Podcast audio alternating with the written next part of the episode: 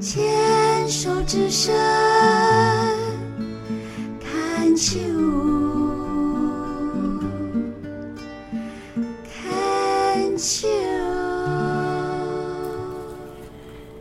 牵手之声 c o n c h e e r s 网络电台心情气象台节目，我是陶小青。我们今天在专业人士的访谈的部分呢，我们还是很开心能够邀请到台北荣民总医院肿瘤医学部的主治医师陈三奇陈医师。陈医师你好。主持人好，各位观众大家好。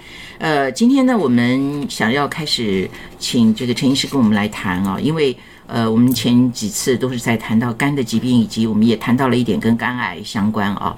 但我想我们今天开始要非常这个集中的来谈，就是说关于肝癌的治疗方法是啊，因为我们分只知道说哦，它大概怎么分期呀、然后有一些就是在肝移植以后，我们上次也谈到，就是关于那个免疫制剂跟免疫能力的提升这两个东西的观念的不同，是对不对？好，但是我们还是要来从这个整整体来说，万一不幸得到肝癌，那他目前的治疗的方法大概有很有哪几种这样子？对，那我们上次有帮大家复习一下，上次有提到说，如果是非常初期啊或早期的，这个只有一颗或者这数量只有两三颗的肿瘤，那可以开刀或把它电烧烧掉。哦，那个所谓开刀就比较直接嘛，好，大家可以理解，开刀就是把把它切干净。对，那烧呢？烧是怎么？是插一个类似像插一根针进去，嗯哼，然后这个针呢会释放出一些热量，把周围的烧掉，加热。哦，所以是加热把它烧掉。是那如果肿瘤不要超过三公分，不要超过四公分，大概都是可以插针进去把它烧掉。这个健保也有给付。是啊，当然如果在比较复杂的情况，它是不适合烧的。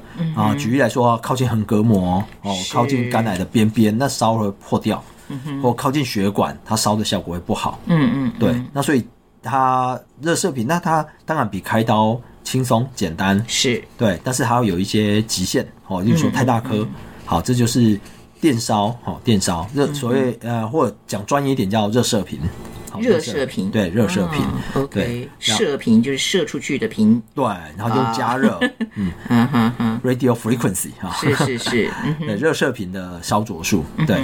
然后呢，那如果说肿，上次有提到，如果再进到中期，嗯中期的肿瘤就比较多颗了哦，可能左肝右肝都散散开来了。嗯那这时候呢，就要用肝动脉栓塞。嗯哦，所以他们已经没有办法一颗一颗开了，也没办法一颗一颗去烧，太多颗了。这时候从肝动脉进去，那这有点像像人家心脏在做心导管一样，会从这个动脉导管进去，一般就从大腿的股动脉。是，那这大部分是从由放射科医师帮忙做，嗯嗯然后这导管进去呢，这导管进去找那个血管，可以慢慢找找找找到，把那个导管放到那个肿瘤的所谓的肝动脉，嗯哼，然后到肿瘤，因为这个肿瘤的血管啊会从肝动脉的分支过去，去提供那个肿瘤养分血液。这时候呢，如果你从这个导管把它伸到这个肝动脉的肿瘤的肝动脉，然后把它打一些药。或打一些栓塞的东西把它塞死，哦，这肿瘤就会被塞死。是是，对，那这样就控制效果还不错。嗯，那只可惜说这个栓塞这个方式啊，比较不是比较不难不容易治愈。嗯嗯，对，像刚才提到的开刀或把它烧掉，因为肿瘤范围小哦啊数量少，嗯哼，这个把它可以根除性哦就可以接近到治愈。嗯哼，那这个栓塞呢，它就有点，它就有一点说可以把它控制大部分。嗯嗯嗯，对，但它可能会冒新的，或者下次扫描的时候又发现又长出来了。嗯嗯嗯，对，嗯所以这个部分就是要更加的勤于定期追踪，对不对？所以大概每两个月就会做个扫描，有需要的话就要栓塞。那是有人有的人如果他肿瘤长得慢或比较小颗，栓塞效果好，他可能一年或两年才又冒出来第二次，要是需要再栓塞。是，对，那这是状况比较好的。嗯嗯那有的人呢，他肿瘤比较多，比如说超过六七颗，嗯，那比较散。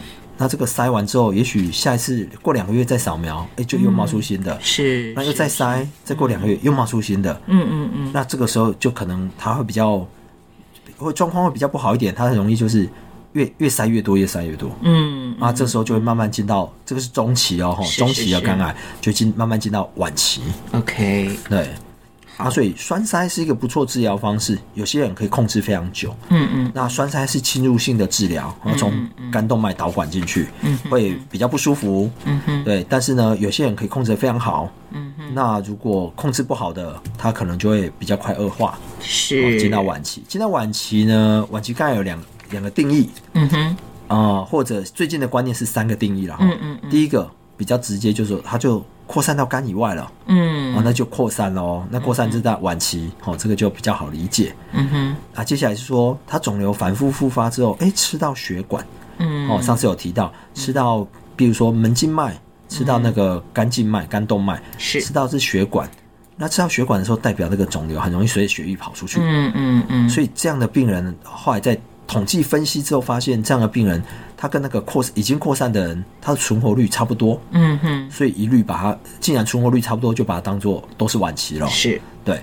那有一种是说，像刚才提到的，反复栓塞，然后越冒越多，嗯嗯嗯虽然还没有转移出去，也还没有吃到血管，嗯但看起来栓塞效果不好。嗯这样子呢，有的有的人也把它归类成有点算是晚期了。嗯嗯那一旦进到晚期，符合这三个条件其中一个，嗯都可以当做是晚期的。那这时候所谓的局部治疗，嗯哦，局部治疗就包括刚才我们说的开刀、嗯哼，热射频，哦，或像以前甚至还有酒精注射，那以及现在的肝动脉栓塞，嗯哼，这些叫局部治疗，它就没办法再使用了，效果不好。那接下来就要开始考虑药物治疗，嗯哦，或者说全身性治疗。嗯哼，好的，所以。关于那个药物跟全身性治疗，那是不是可以分别再来说？比如说，呃，药物治疗是指什么啊？那全身性治疗是是什么？这个是再来讲一下。嗯，是，是不是？那跟大家讲一下，所以到晚期啊，晚期这个就有点是有点扩散了哈，有点扩散，嗯不管是在肝里面扩散，还是转或到肝以外扩散。嗯嗯那你要用一个药物把它全部一起控制嗯哦。那所以不管是口服药、吃的药，或者是打针的药，嗯哦，都可以达到这样的效果。是。对，那所以呢，目前肝癌的治疗主要是用标靶跟或者是免疫嗯。啊，甚至或标靶加免疫。嗯嗯嗯。那那个化学药物治疗，就所谓的化疗，嗯哼。化疗在肝癌第一效果不是非常好，嗯哼。所以从以前呐、就是做过很多研究，也尝试过这样的治疗，嗯效果不是太好，嗯所以后来发现说还是主流哈，主流还是用标靶药物，不管国内外了哈，嗯。标靶药物，那甚至最新的免疫治疗。在肝癌都有一些不错的效果，嗯嗯。对，那当然要再重复提一下，我们刚才到讲到中期的肝癌啊，是。在使用栓塞，嗯我我是说这已经有点接近是比较难治愈了。嗯。那晚期肝癌当然就会更困难，是。对，所以的药物有效，所以有效不是指治愈，嗯。所以有效是说，哎，肿瘤可以控制。嗯。哦，或者可以缩小，缩小还不错哦，可以把肝癌缩小，然后病人可以延长病人的存活，嗯这样就算有效的药物。嗯嗯对。嗯呀，好，所以以标靶或者是免疫来说，也并不是每个人都能做的，对不对？对。它也是有条件限制的。是。啊、可能比较呃为难的就是在这里，因为我相信作为医生，大概最难过的就是发现病人已经到了晚期，但是他又不适合做标靶或者是免疫，那就真的有点儿难过了。对，或者要去做选择，怎样选择怎样病人做怎样的治疗，嗯哦，这需要呃多方面的评估啊，跟病人的意愿啊，甚至还要考虑健保啊或者经济考量。是是是是，以目前来讲的话，呃，像目前的这个药物或者是全身的呃标靶或者是免疫，是不是也是有条件的健保给付，还是说都是要自费呢？哦，对，是有条件的健保给付，所以健保有给付两三种标靶药物。嗯嗯那有时候就会有一些规则啦，哈，例如说病人肝功能要好，啊，第一病人要符合晚期肝癌啦，嗯嗯哦，就符合刚才我提到的三个条件。嗯。如果说栓塞反复栓塞又在复发，嗯。那或者是说，哎欸，我已经扫描就看到转移出去啦，哦，嗯跑到肝以外的地方，或者吃到血管，这个就可以申请。但是呢，健保有个基本条件哦，就是晚期肝癌，而且要肝功能良好。嗯哦，那为什么会选肝功能良好？大家会想说，那就是因为肝功能不好才想要赶快治疗啊。嗯嗯对，那是因为以前的研究发现，如果晚期肝癌，它肝功能已经开始黄疸了，开始腹水了，嗯，那其实它治疗效果很不好。那有治疗跟没治疗，看起来那个存活的生命的时间啊，没有差多少。是是是，所以健保在在那个整个整个整个经费考量之下，预算考量之下，要把经费留给比较有效的病人。嗯所以是规定要肝功能良好的这群病人才可以才可以申嗯请，那他才会通过。OK，好，今天我们先谈到这边，我们下次再继续聊。